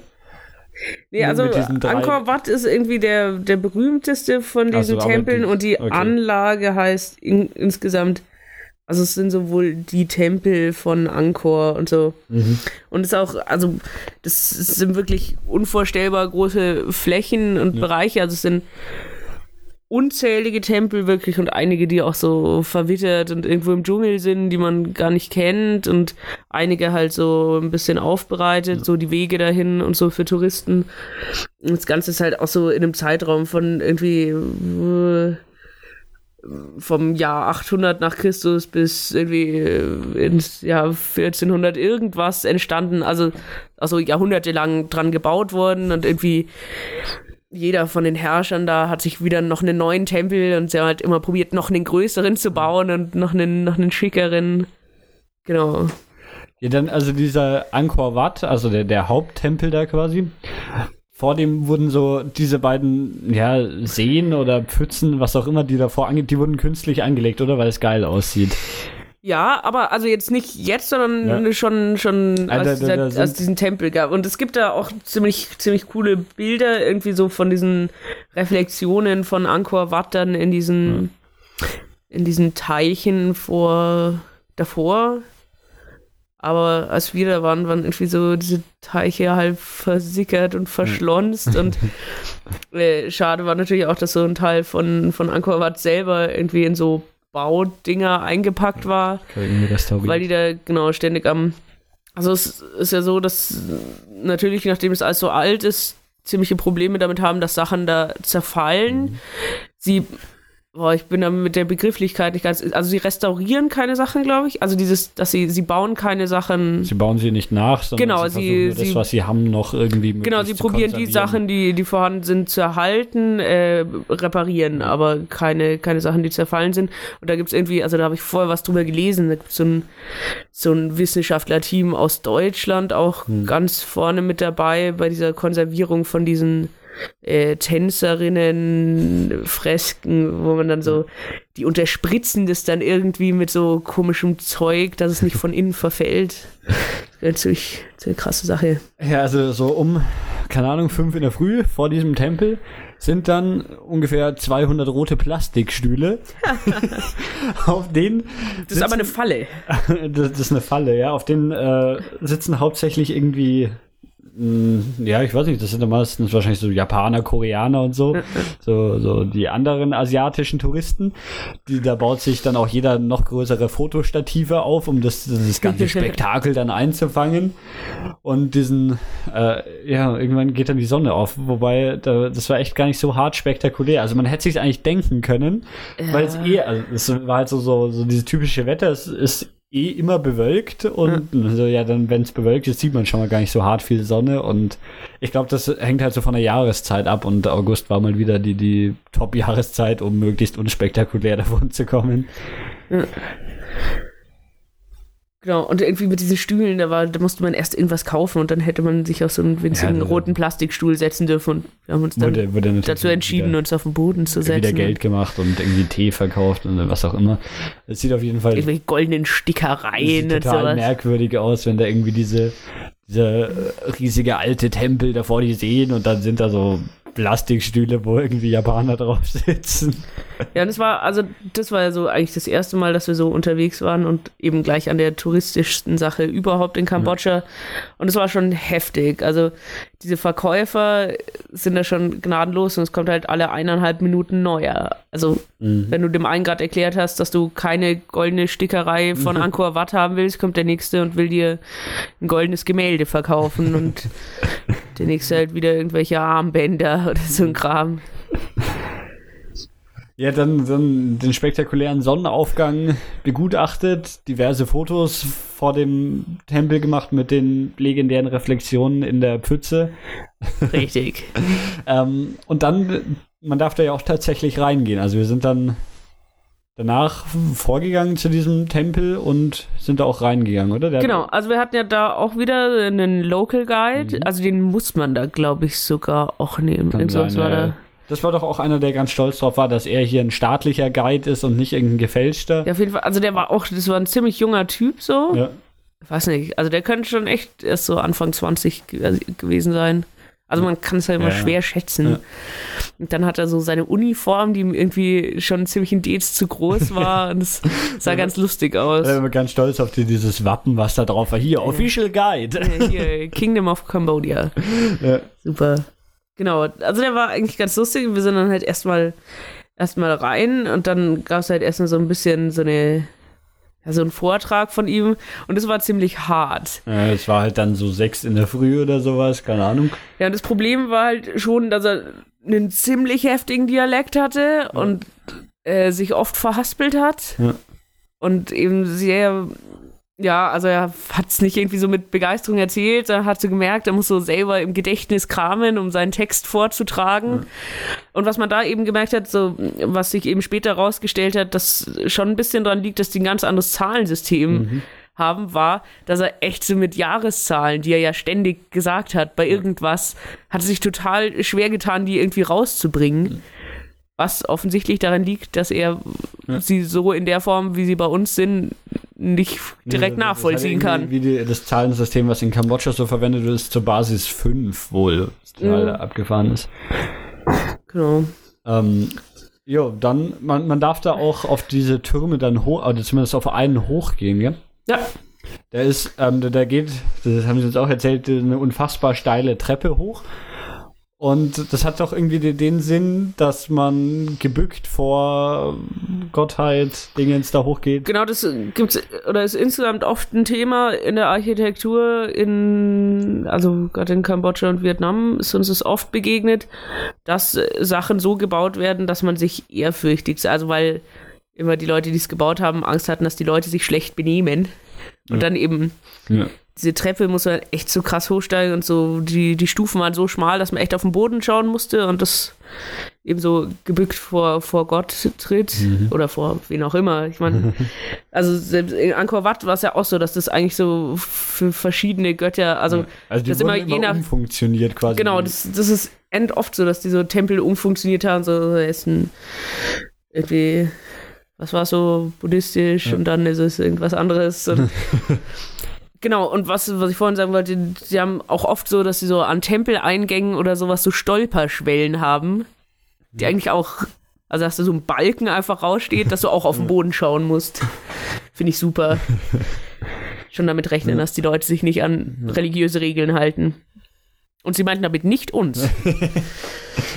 ja, ähm, ja, diese Türme sind dann auch, ja, da sind wir auf einen hoch und dann eben noch, noch weiter durch diese gesamte Tempelanlage, die ja dann so relativ groß ist. Was ich, haben wir da noch, noch mehr zu erzählen? Erstmal jetzt. Naja, also es ist ganz schwierig. Also ja. irgendwie kann man dazu jetzt auch nicht so umfassend was erzählen, was ach, riesengroß ist und ja. total. Also es war super, wirklich einen, einen Guide dabei zu haben, der einen zumindest ein paar von den von den Wandbildern erklärt, zum Beispiel, mhm. weil da wirklich so religiöse Geschichten abgebildet werden, die wir einfach nicht kennen. Ja. Und dann mal so ein bisschen von irgendwelchen Kämpfen zwischen irgendwelchen Göttern und Affen und ja, Affen, Zeug. Affen ist eh hier der Punkt. Ähm, da, da leben wilde Affen in und um diesen Tempel, die dann auch ähm, sich irgendwie zu eigen gemacht haben, das Ganze, was so die Touristen an Plastikflaschen und Zeug da liegen lassen. Ja, die, die haben gelernt, wie, wie man sich eine Plastikflasche aufschraubt und daraus trinkt und so. Mhm. Und die leben halt da und haben auch gar nicht mehr so viel Angst vor Touristen. Ah, ah, schon. Ja. Ja, genau. Also insgesamt ist es, glaube ich, schwierig, jetzt so von diesen Tempelanlagen ja. viel nachzuerzählen. Das ist halt einfach. Ja, auf, jeden Fall die Bi Bilder anschauen. Riesige, imposante Bauwerke, die unglaublich alt sind, wo es wirklich einige Sachen gibt, wo man sich fragt, wie das überhaupt möglich war, so hohe Türme zu bauen oder Sachen. Also viele, viele Sachen da sind ja aus richtig riesigen Felsbrocken, wo dann so zwei Löcher zum Tragen reingebohrt wurden oder so, aber. Hm, stimmt, das sieht man bei den Tempeln oft, dass bei den Steinen immer so, so zwei Tragegriffe ja. oder Löcher drin sind, wo man sieht, wie die Tempel ursprünglich gebaut wurden. Ja, genau. Aber unvorstellbar. Mhm. Und dann äh, nach Angkor Wat sind wir erstmal kurz irgendwo was essen gegangen da, oder? Auch so. Ja, kann sein von diesen Ständen. Und also es war so, innerhalb von diesen Tempelanlagen gab es nur so autorisierte Verkäufer, die einen angelabert haben. Und sobald man in diesem Bereich war, wo es so Essen verkauft wurde, war so quasi, war man freiwillig als Tourist. Und dann, da war das eben, dass so ja. man wirklich von, von Horden von Kindern verfolgt wurden, ja. die probiert haben, einem was zu verkaufen. Mhm. Also es war dann wirklich, innerhalb von Minuten standen irgendwie 50 Kinder um einen rum und haben sich ja. alle irgendwie mhm. bemüht, einem was zu verkaufen. Ja, das war dann eigentlich auch so, so, so der Hauptgrund, warum wir sie im Rieb besucht haben, oder? Genau, also wir haben ja da noch, noch irgendwie verschiedene Tempelanlagen, also ja, nicht nur Angkor Wat selber, sondern dann am Nachmittag noch ja. Also boah, noch eine Handvoll Tempel angeschaut. Also ich glaube, man kann unter anderem diese, diese Taprom-Sache, so irgendwie in diesem Lara Croft-Film. Ja, das war der, der Tomb Raider-Tempel. Genau, genau. Also das ist so eine ganz berühmte Tempelanlage, weil der, ich glaube sogar in mehreren Filmen irgendwie verwendet ja, wird, also weil da so so riesige Bäume durch das Gestein durchwachsen ja. und so, also ja, weil es so überwuchert diese, ist. Genau, die wachsen da mit ihren Wurzeln drüber und es sieht halt so aus, wie wenn die mal flüssig gewesen sind, weil es sieht halt wirklich aus, wie wenn da so Baum drüber ausgelaufen wäre. und das ist eben diese, dieser eine Tempel, der in dem, dem äh, Tomb Raider Film irgendwie verwendet wurde. Genau. Die man da anschauen konnte. Und das liegt dann auch schon alles so ganz gut im Dschungel eigentlich. Also, mhm. obwohl es jetzt so, ne, wie gesagt, 20 Minuten von Siem Reap aus eigentlich nur, aber da ist man dann schon. Ja, zu den einzelnen Tempeln muss man zum Teil schon noch hinlaufen, äh, ja, hinfahren auch. Ja, aber ja. es war jetzt alles nicht so richtig weit weg und man war dann schon, also man hat schon gemerkt, so, man ist jetzt richtig im Dschungel. Nee, aber also man hätte da wirklich so ja. eine Woche mindestens verbringen können. Also es gibt da echt viele ein Bekannter von mir war, war eine Zeit lang in Kambodscha und die haben dann mehr so. Tempel besucht, die so außerhalb liegen. Also das, da gibt schon einiges noch zu sehen. Aber es ist halt auch schwierig. Also gerade nachdem wir so wenig Zeit hatten und dann an einem Tag so nach dem fünften, sechsten Tempel mhm. ist halt dann auch noch ein Tempel, irgendwann. Noch ein Tempel. Boah, es gab doch diesen einen, wo so lauter Gesichter und Köpfe drin waren. Kenn ich nicht. Wo du diese Nasenfotosache ah, gemacht hast. Ja, ja. ja. tust du wieder so, als würdest du es nicht kennen. Ähm, ja, was man da noch, wenn, wenn man noch dann von, von Siem Reap ein Stück weiter nördlich, da wo dann im Dschungel quasi die Grenze von Thailand und Kambodscha ist, da liegt auch dieser eine Tempel, um den sich die beiden Regierungen aktuell ja immer noch streiten und da auch Militär auffahren, weil die, dieser Tempel liegt da halt irgendwo im Dschungel und es ist wohl unklar, wem er gehört oder eigentlich ist es, glaube ich, relativ klar, dass er Kambodscha gehört, aber Thailand sieht das nicht so oder so und ähm, da ist ja aktuell diese, diese Gefechte um diesen Tempel, weil der wohl auch ganz cool ist und da eben im Urwald an der Grenze zwischen Thailand und Kambodscha liegt. Da waren wir aber nicht. Da waren wir nicht, das ist korrekt. Das wollte ich das nur haben wir auch erst danach, oder? Wusstest du das zu dem Zeitpunkt, dass wir in Nee. Kambodscha waren? Nee.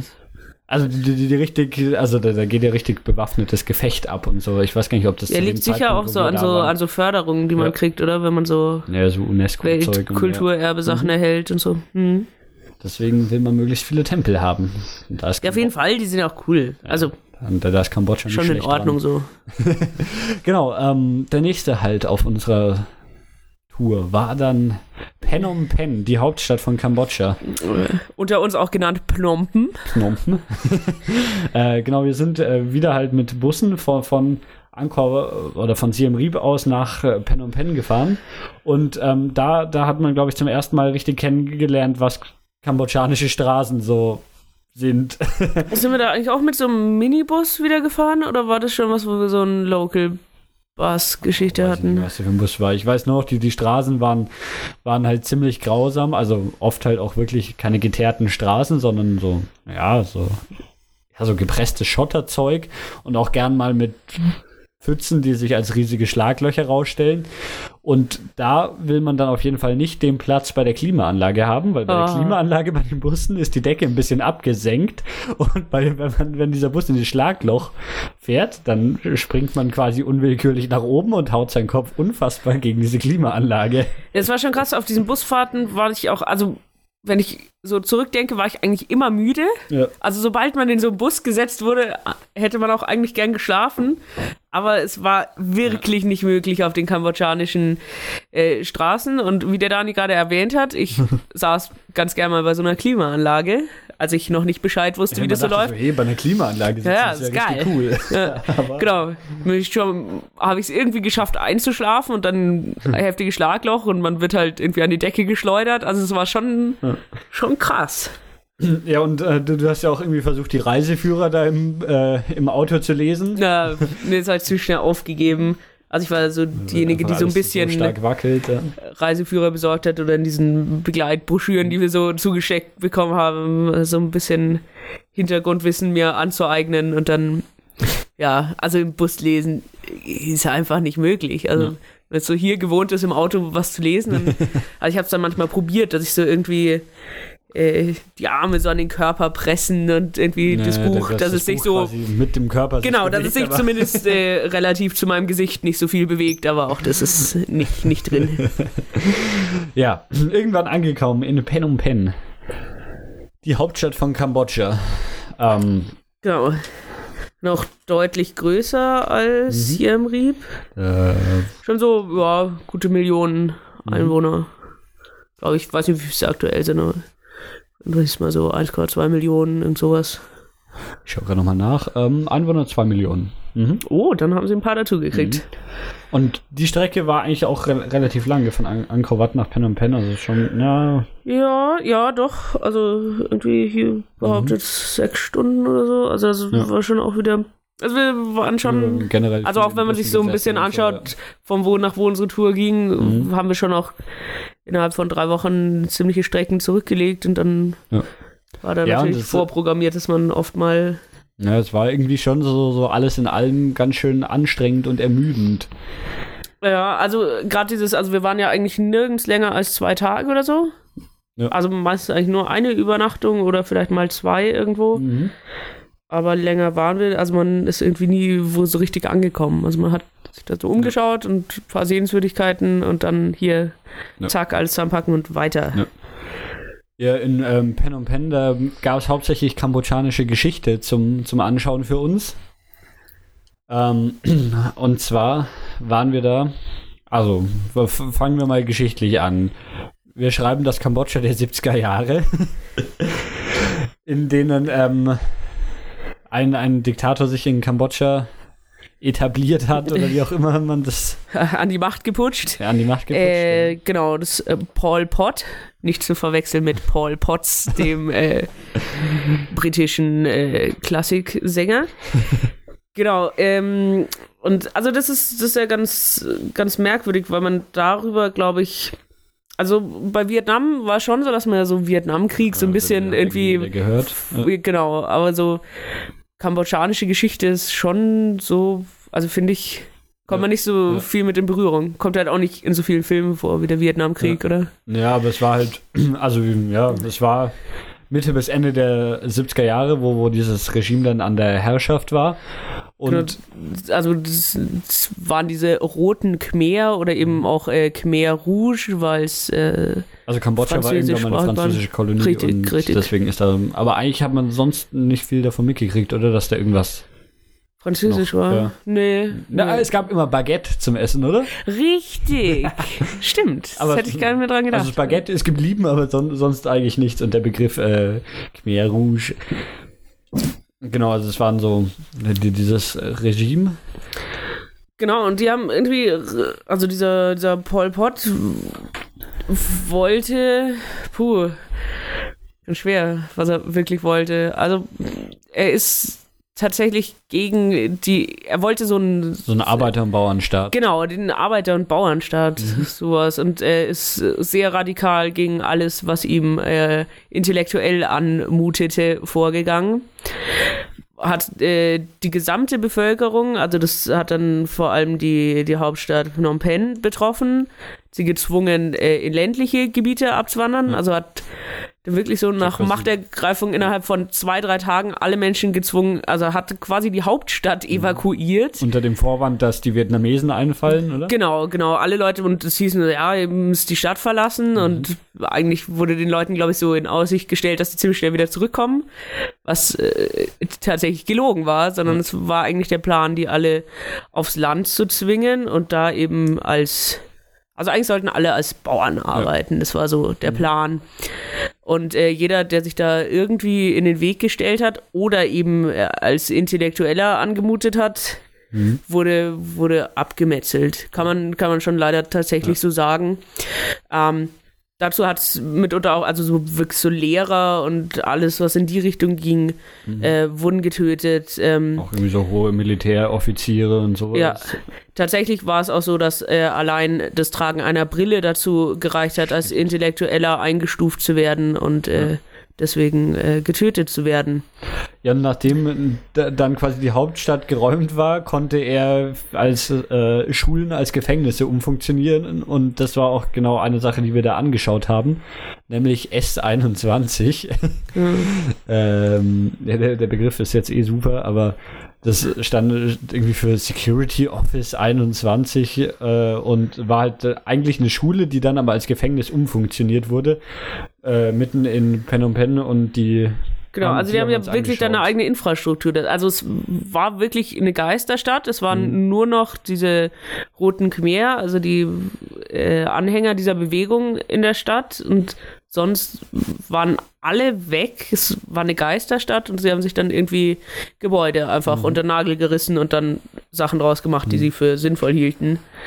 Und da konnte man eben sich diese Schule anschauen, wo man tatsächlich noch erkannt hat, was eigentlich so, so die, die Klassenzimmer mal waren, die dann aber als Gefängniszellen umfunktioniert Genau, wurden. also es war so eine Art Gedenkstätte dann eben.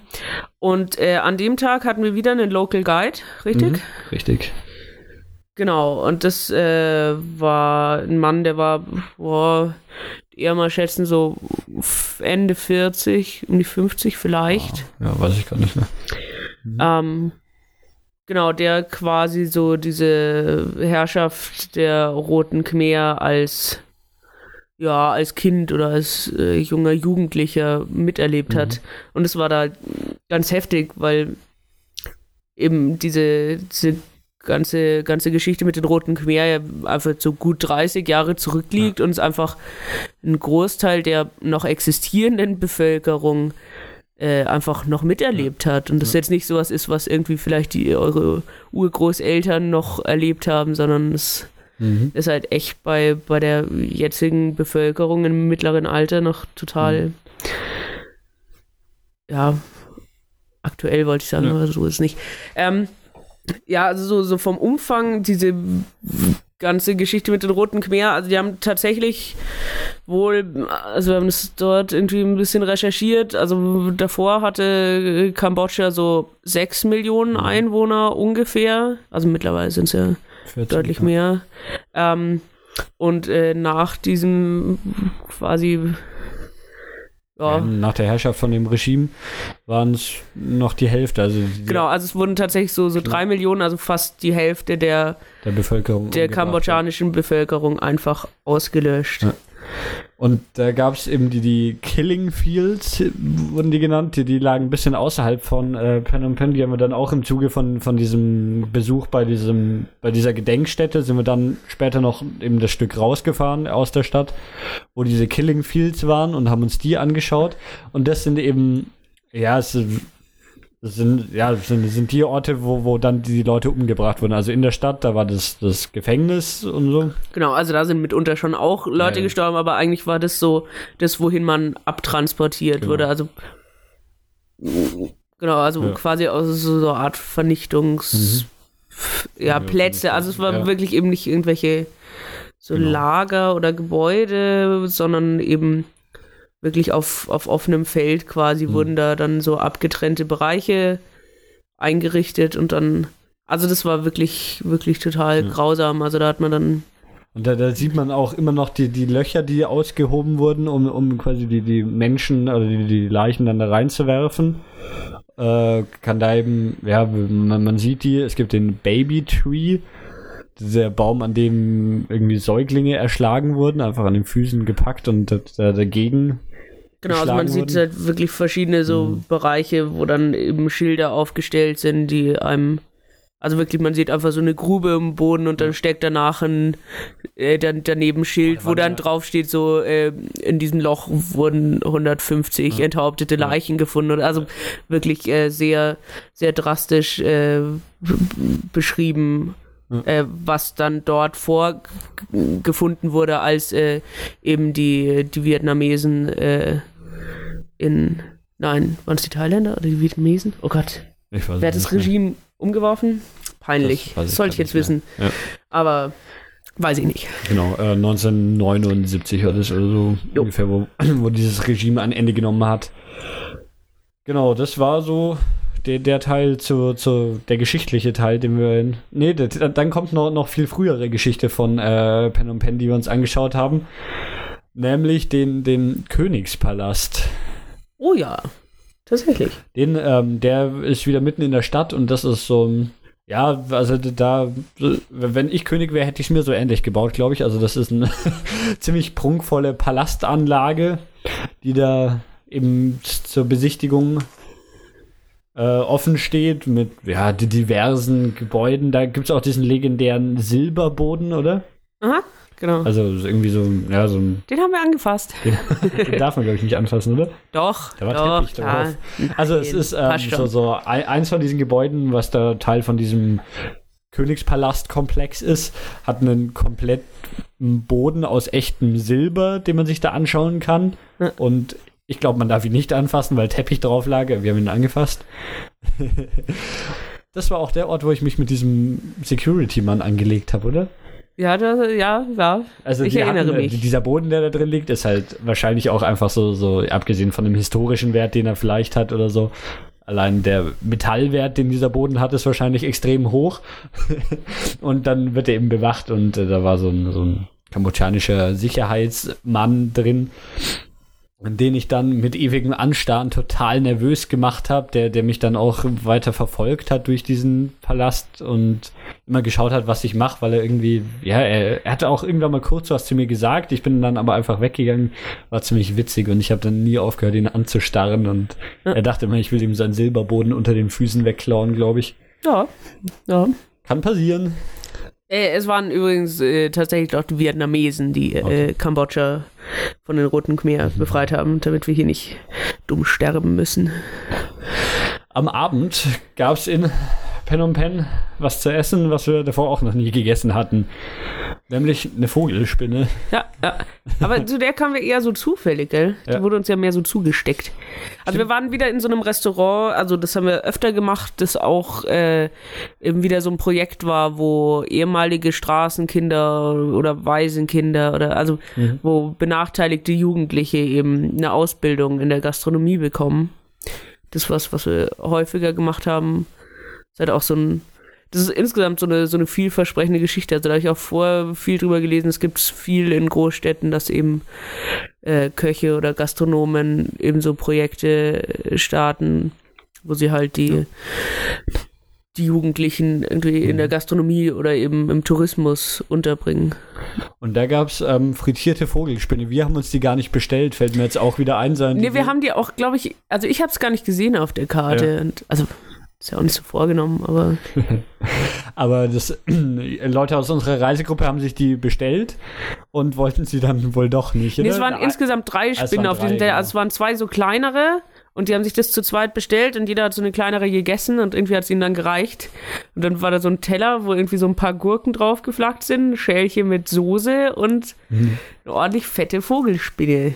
Einfach komplett so, so wie sie ist, in Frittierfett geworfen, bisschen drin gelassen und wieder rausgefischt. Jo. Ähm, ja, Vogelspinne, keine Ahnung, sie hat eigentlich nur knusprig geschmeckt.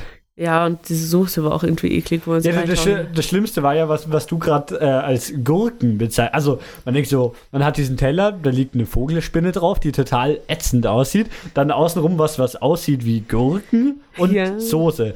So, jeder wird sagen, diese Vogelspinne ist das Ätzende. Aber diese, was aussieht wie Gurken, das war eigentlich die Hölle. Das hat total ätzend und scharf und Stimmt. das war. Also, Das ich verdrängt. Da war hätte ich echt fünf Vogelspinnen gegessen, bevor ich mehr von diesen Pseudogurken gegessen hätte. Ja, genau, und dann haben wir so irgendwie erstmal einzeln ein paar Beinchen gegessen und dann dieses Ding irgendwann, weiß ich auch nicht sicher, wo hinten und vorne ist. Also es war irgendwie schon ein ekliger Schlons drin, der gar nicht so geil geschmeckt hat. Also generell hat es halt einfach so nach frittierten Panzer geschmeckt und jetzt nicht nach irgendwas, was Geschmack Ja. hätte. Nee. Naja, Aber sie war da, sie war umsonst. Also rein damit. Vogelspinnen gegessen, super. Richtig. Haben wir noch was zu Pen und Pen? Sonst machen wir unsere letzte Kambodscha-Station. Äh, irgendwie so dieser Fluss, Phnom Penh, äh, da ist das Ah. so, so ein Flussdreieck, aber dazu kann ich jetzt auch nicht so krass viel Dazu erzählen. können Aber wir kurz diese Geschichte. Ähm, jetzt müssten wir wissen, wie dieser Fluss heißt. Der äh, in- ist, ist das der Tonle Sap? das kann ich dir leider nicht sagen. Ja, das ist er sicher, oder? Auf- Komm. Und er ist auf jeden Fall ein unfassbar großer Fluss in der Stadt. Und ähm, diese Geschichte zu dem Fluss ist doch das Fest mit dem König, oder? Ja, ja. Äh, aufgrund von Gezeitenzeug ändert dieser Fluss einmal im Jahr seine Fließrichtung. Das ist, äh, so wie man Gezeiten auch relativ gut vorhersagen kann, kann man auch diesen Tag, an dem der Fluss seine Fließrichtung verändert, vorhersagen. Ähm, und das war, äh, da gibt es immer ein großes Fest, wo der, der, der König von Kambodscha dem Fluss befohlen hat, änder deine Richtung und dieser Fluss auf den König gehört hat und es getan hat. Machen die das nicht irgendwie immer noch? Also dieses Fest gibt es auf jeden Fall noch. Ich, also der König hat ja auch eigentlich, der ist ja na, so wie die Queen in England, darf halt lachen und winken und hat sonst nichts zu sagen. Aha, und im Fluss. Und- äh, genau, übrigens hier habe ich gerade nachgeschaut in meinem schlauen Heft. Das ist tatsächlich der Tonle Sap und der Tonle Basak, die da aufeinandertreffen. Also der Tonle Sap ist der irgendwie ist das auch so dieser Schluss, äh, äh nicht Schluss, äh, See mit diesen schwimmenden Dörfern und so. Das haben wir aber nicht gesehen, deswegen reden wir da auch nicht drüber. Genau. Nee, auf jeden Fall gibt es da diesen, und also dieses Fest gibt es auf jeden Fall noch. Ich weiß nicht, ob der König immer noch kommt und irgendwie vor den Leuten cool sein will, weil der Fluss auf ihn hört. Wer Wir werden es vielleicht nie erfahren. Ja, letzte Station in Kambodscha. Weiter ging es mal wieder mit den Bussen auf ungemütlichen Straßen nach Sihanoukville. Genau. Äh, Sihanoukville habe ich auch vorher äh, probiert rauszufinden, was man da Tolles machen kann. Äh, gibt's gar nicht so viel. Richtig. Ähm, ja, das hat sich aber eigentlich auch ganz äh, gut angeboten an der Stelle in der Reise nach irgendwie Tagen, wo es echt jede Stunde komplett mit irgendwas ausgefüllt war und sei es Busfahren und immer hart in der Früh losging. Ging. Sihanoukville ist so, so ja, der, der Touristenort am ehesten vielleicht. Also es ist so, so äh, ga- ganz im Süden von Kambodscha, unten an der Küste und es ist halt so, so eine Baderegion. Also es gibt da Sandstrände. Dann ist auch so, dass so abgesehen von Angkor Wat, wo man am ersten behaupten könnte, dass es irgendwie touristisch ausgebaut ist, wobei das schon, Mhm. äh, ja, trotzdem noch sehr, ja, was Ja. Hm. Also wir haben da in, in so, so, so kleinen, das war ziemlich lustig eigentlich, diese Anlage, in der da haben, das war kein richtiges Hotel, in der wir da gewohnt haben, sondern jeder hatte, oder zu zweit immer hatten wir so, so kleine so Pavillonhütten. Genau, insgesamt so zu dieser, zu der äh, Schlaf-Wohnsituation kann man sagen, also insgesamt ist bei diesen Trips so, dass man standardmäßig Zweierzimmer bucht oder bekommt. Mhm. Ähm, und wenn man irgendwie zu zweit oder so unterwegs ist, ist es auch relativ simpel, dass man dann mit demjenigen in ein Zimmer kommt, mit dem man unterwegs ist. Bei uns war es ja so, dass wir zu dritt waren. Und dann klar war, dass äh, wir nicht zusammen, also man hätte irgendwie gegen Aufschlag irgendwas buchen können, dass wir zu dritt, aber es war auch wurscht. Und klar, irgendwie Dani und Benny kommen ins Zimmer und äh, ich irgendwie separat. Und dann hieß es eben ja, dass man irgendwie dann mit äh, einer anderen weiblichen äh, Reisegruppenteilnehmerin ins Zimmer kommt. Äh, tatsächlich fügte es sich auf dem Abschnitt von Bangkok äh, bis nach Vietnam so, dass es irgendwie als ungerade war oder so, so dass ich dann immer ein Einzelzimmer hatte. Auch ganz nett. Und, da war es dann das erste Mal, ich hatte ja dann irgendwie so ein Zimmer oben auf so einem Balkon. Ich hatte nämlich nicht so ein Bungalow eigentlich. ja, stimmt, ja. So oben in diesem Hauptgebäude. Es war auch ganz cool mit so äh, irgendwie so einer Terrasse und so alles so aus Bambus und Ding. Das war ganz cool. Und dann war ich da drin und irgendwie, ich weiß gar nicht mehr, was war, irgendwas ging nicht. Oder der Wasserhahn lief die ganze Zeit oder die Klimaanlage ging nicht. Aber da hatten wir das erste Mal so richtig krassen äh, Regenzeitregen. Weißt du noch? Der, also, Da bin ich gerade, tragst du meine Sachen hoch ins Zimmer und wollte dann so runter zum Bungalow von Daniel und Benny und plötzlich bricht halt so irgendwie ja, also der Regen los. Das war wirklich Wahnsinn. Also da, da, da kommen dann diverse Liter auf einmal runter. ja, also das war irgendwie so das erste Mal, dass ich so erlebt habe, dass so dieses Regenzeitzeug eine angemessene Bezeichnung war. weil Also davor hat es eigentlich auch schon wieder überhaupt nicht geregnet auf dem Trip, Nee, oder? bisher nicht. Ja. Nee, eigentlich gar nicht. Und also das war, war schon krass. Da saß ich dann so auf dieser Terrasse und irgendwie war nicht dran zu denken, irgendwie nur einen Schritt wohin zu machen, wo es nicht überdacht ist. Ähm, ja, in äh, Sihanoukville, das war, da waren wir auch irgendwie zwei Tage oder so und das war halt so der ja, Badeurlaub quasi da am Strand. Genau, wir Ja, sind so mittags also da angekommen und dann ist man irgendwie so nachmittags nur so ein bisschen am Strand geschimmelt. Ähm, da da gibt es noch die, die lustige Strandgeschichte, wo wir dann am Strand lagen und natürlich auch am Strand wieder versucht wird, dir was zu verkaufen. Da kam mal, Also mal so ein relativ schmaler St Nee, äh, der, der war, war nicht richtig groß, ja, das stimmt, aber war so, so schon richtig feiner Sandstrand und so und das war dann natürlich auch richtig warm, Ding, also Und dann so ganz, ganz coole Liegen eigentlich mit so irgendwie nicht nur so eine, so eine bloße Liege, sondern dann so noch so, was, so Matten drauf. Das war eigentlich ganz schön. Also muss man natürlich ein bisschen was zahlen, dass man so eine Liege kriegt. Das war wahrscheinlich auch wieder so ein Dollar oder so. Also Ja. auch wirklich in Ordnung. Ja, auf jeden Fall kamen dann so, so kleine kambodschanische Kinder, die uns erstmal wieder Armbänder verkaufen wollten. Und die waren richtig hartnäckig. Das war echt krass.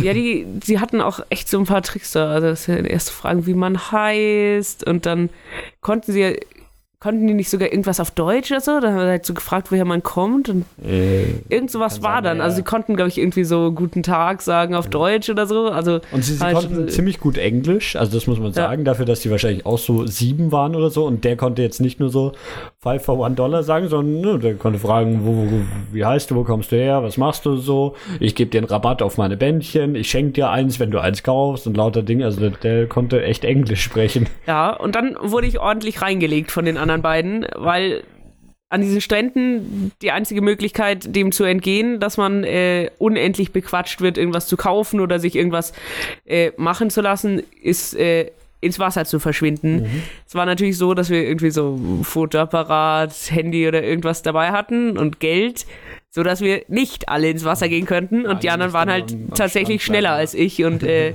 ich saß dann da alleine, was die natürlich noch mehr ermutigt hat, vorbeizukommen und äh, mir Sachen verkaufen. Also sie wollten einem auch so Sachen, sie wollten einem immer so irgendwie Maniküre und alles mögliche. Sie wollten einem auch dann so Kosmetikbehandlungen verkaufen. Alles, die, Ja, dann irgendwie, als ich alleine saß, kam dann noch ein Mädel her und wollte, dann dann hat sie mir irgendwann so ein Armband geschenkt, weil sie meine Freundin sein wollte und du so. hast ein Armbandgeschenk gekriegt. Ja, Und da kam auch der, der legendäre Schuhverkäufer, nee, Reparateur vorbei, oder? ja, Der eigentlich äh, sein Hauptbusiness ist das Drogenbusiness, oder? Da- genau. An sich wollte er dann schon Drogen verkaufen, aber er hat so eine Tasche, auf der Schuhreparatur drauf stand.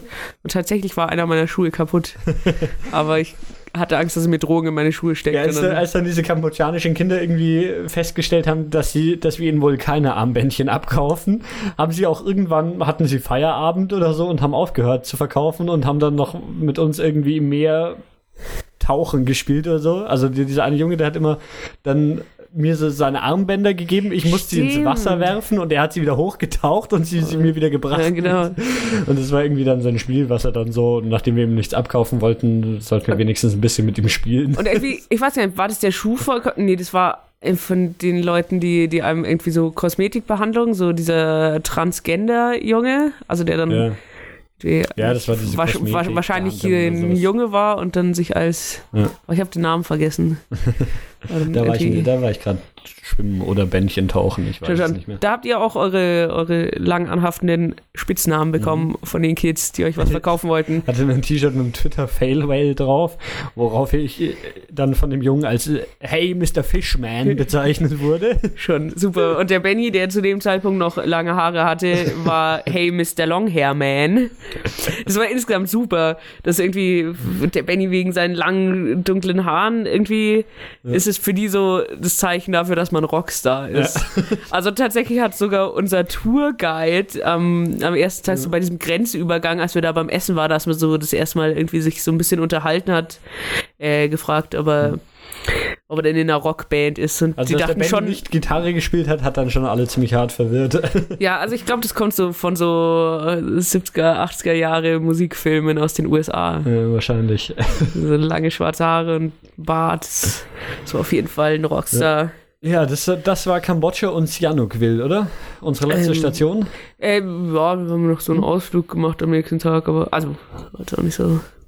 Ja, ich, ich denke, ähm, wir machen das Ganze zweigeteilt. Das ist der Kambodscha-Teil. Ja?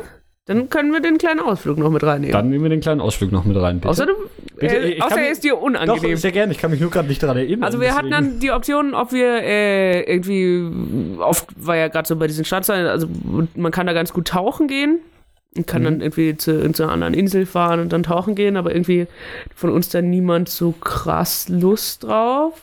Und die andere Option war, in einen nahegelegenen Nationalpark zu fahren Jetzt und da weiß so ich auch eine... wieder, wovon, äh, Ja, jetzt weißt du, wovon ich rede. Mhm. Hättest du beinahe verschwiegen. So in so einem Nationalpark so eine Flusstour, so eine Bootstour durch die Mangrovenwälder zu machen. Genau, und das haben wir dann auch gemacht. Mhm. Genau. Also tatsächlich auch nur wir drei. So, ich glaube, so die- die meisten aus unserer Reisegruppe haben so Tauchgeschichten gemacht. Mhm. Wir sind da mit so, so einem kleinen, wie hießen die, Longtail Boat? Ich glaube, Ja. Longtail Boat hießen die. Mit dem sind wir da so, so auf Erst wurde man mit so einem Pickup-Truck abgeholt. Das war super. Ja, und, und dann mit dem Boot halt erst auf einen Fluss raus bis ins offene Meer, dann irgendwie ein Stück auf dem Meer, oder? Und dann, dann irgendwo wieder auf, ja, in, in den Urwald rein. Ja, irgendwie Ach, wurde ja Insel, behauptet, gell? irgendwie wurde behauptet, dass man da so toll Tiere beobachten Mhm. kann. Also entweder wir hatten es nicht so drauf oder da waren keine Tiere. Ja. Auf den Bildern von der Tour waren sogar Delfine drauf. Ich glaube, da gibt es keine Delfine. naja, also können Sie ja mal probieren. Ja, da sind wir dann zu so einer kleinen Insel gefahren. Ja.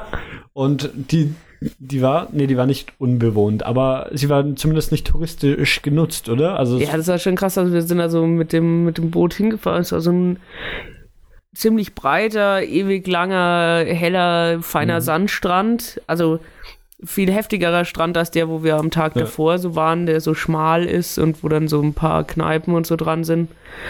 Ähm, und da ist man mit dem Boot hingefahren, wir wurden rausgeschmissen und dann hieß ja, ihr könnt hier irgendwie ein, zwei Stunden sein. Und dann war da halt echt so, also auf, in dem, wie viele Leute waren da mit dabei? So insgesamt acht oder zehn Mhm. Leute bei diesem Ausflug. Und irgendwie hatte man dann so allein so einen ziemlich paradiesisch äh, tropischen Strand für sich. ne, und hinter dem Strand ging direkt der Urwald los. Da gab es dann auch irgendwie so, so eine kleine Wanderung, so ein Wanderpfad durch diesen Urwald durch. Ja. Ja, also war Strand und Urwald quasi so auf dieser Insel versammelt. Genau.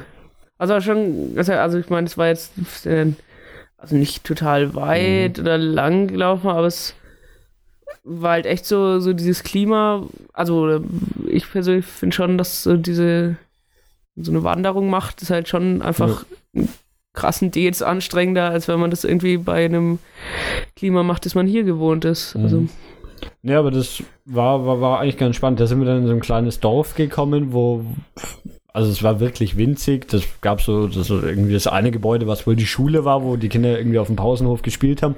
Und sonst gab es noch so fünf weitere Häuser und das war ja, so es waren auch vielleicht so 15 Kinder, Ja. das war jetzt keine große Schule oder so. Und also irgendwie hatte man da auch bei den Leuten so das Gefühl, dass sie nicht so oft mit Touristen in Kontakt Mhm. kommen, oder? Ja. Also sie kamen auch also angelaufen und sich auch endlich gefreut, wenn man Fotos von ihnen macht, die Ja. Kinder und so haben so posiert und oder so kleine Kinder, so die auf dem Arm von der Mutter waren, haben einem gewunken und so. Also es war ganz genau, ja, das war, das war so diese Insel, oder? Hab aber w- was, was so krass war, weißt du noch, dass man irgendwie, wenn es durch diese Dörfer, die so abgelegen waren und wirklich nicht viel, nicht viel Leute und so, aber dieses Müllproblem da, das ist unfassbar. Weißt du es noch? Nee, Also irgendwie, dass einfach so diese Dörfer, dass dann die einfach so Müllberge haben oder auch so überall. Das war auch da an dieser Station, wo wir losgefahren sind mit dem Boot, Mhm. weil so einfach im Wasser schwimmt einfach unfassbar viel Müll, also so wirklich so Getränkedosen, Plastikverpackungen und so. Also das, das ist insgesamt schon ein großes Problem in Kambodscha, wie man so mit, also der Abtransport von Müll, nachdem der Ja. offensichtlich, also gerade so in den ländlichen Gebieten nicht geregelt ist, sondern schmeißt es direkt neben ihr Haus. Also man hat auch nicht so das Gefühl, dass sie irgendwie probieren, so Behälter oder das irgendwo so auf einen Haufen, sondern es ist einfach so Ja.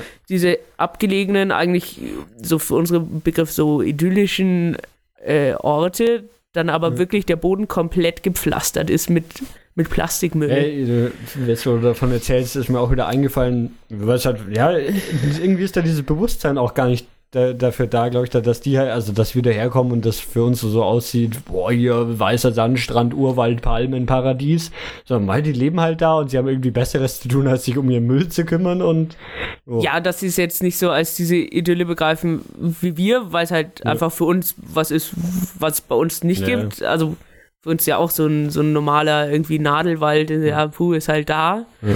Aber, also keine Ahnung, das so. schon krass. Stimmt schon.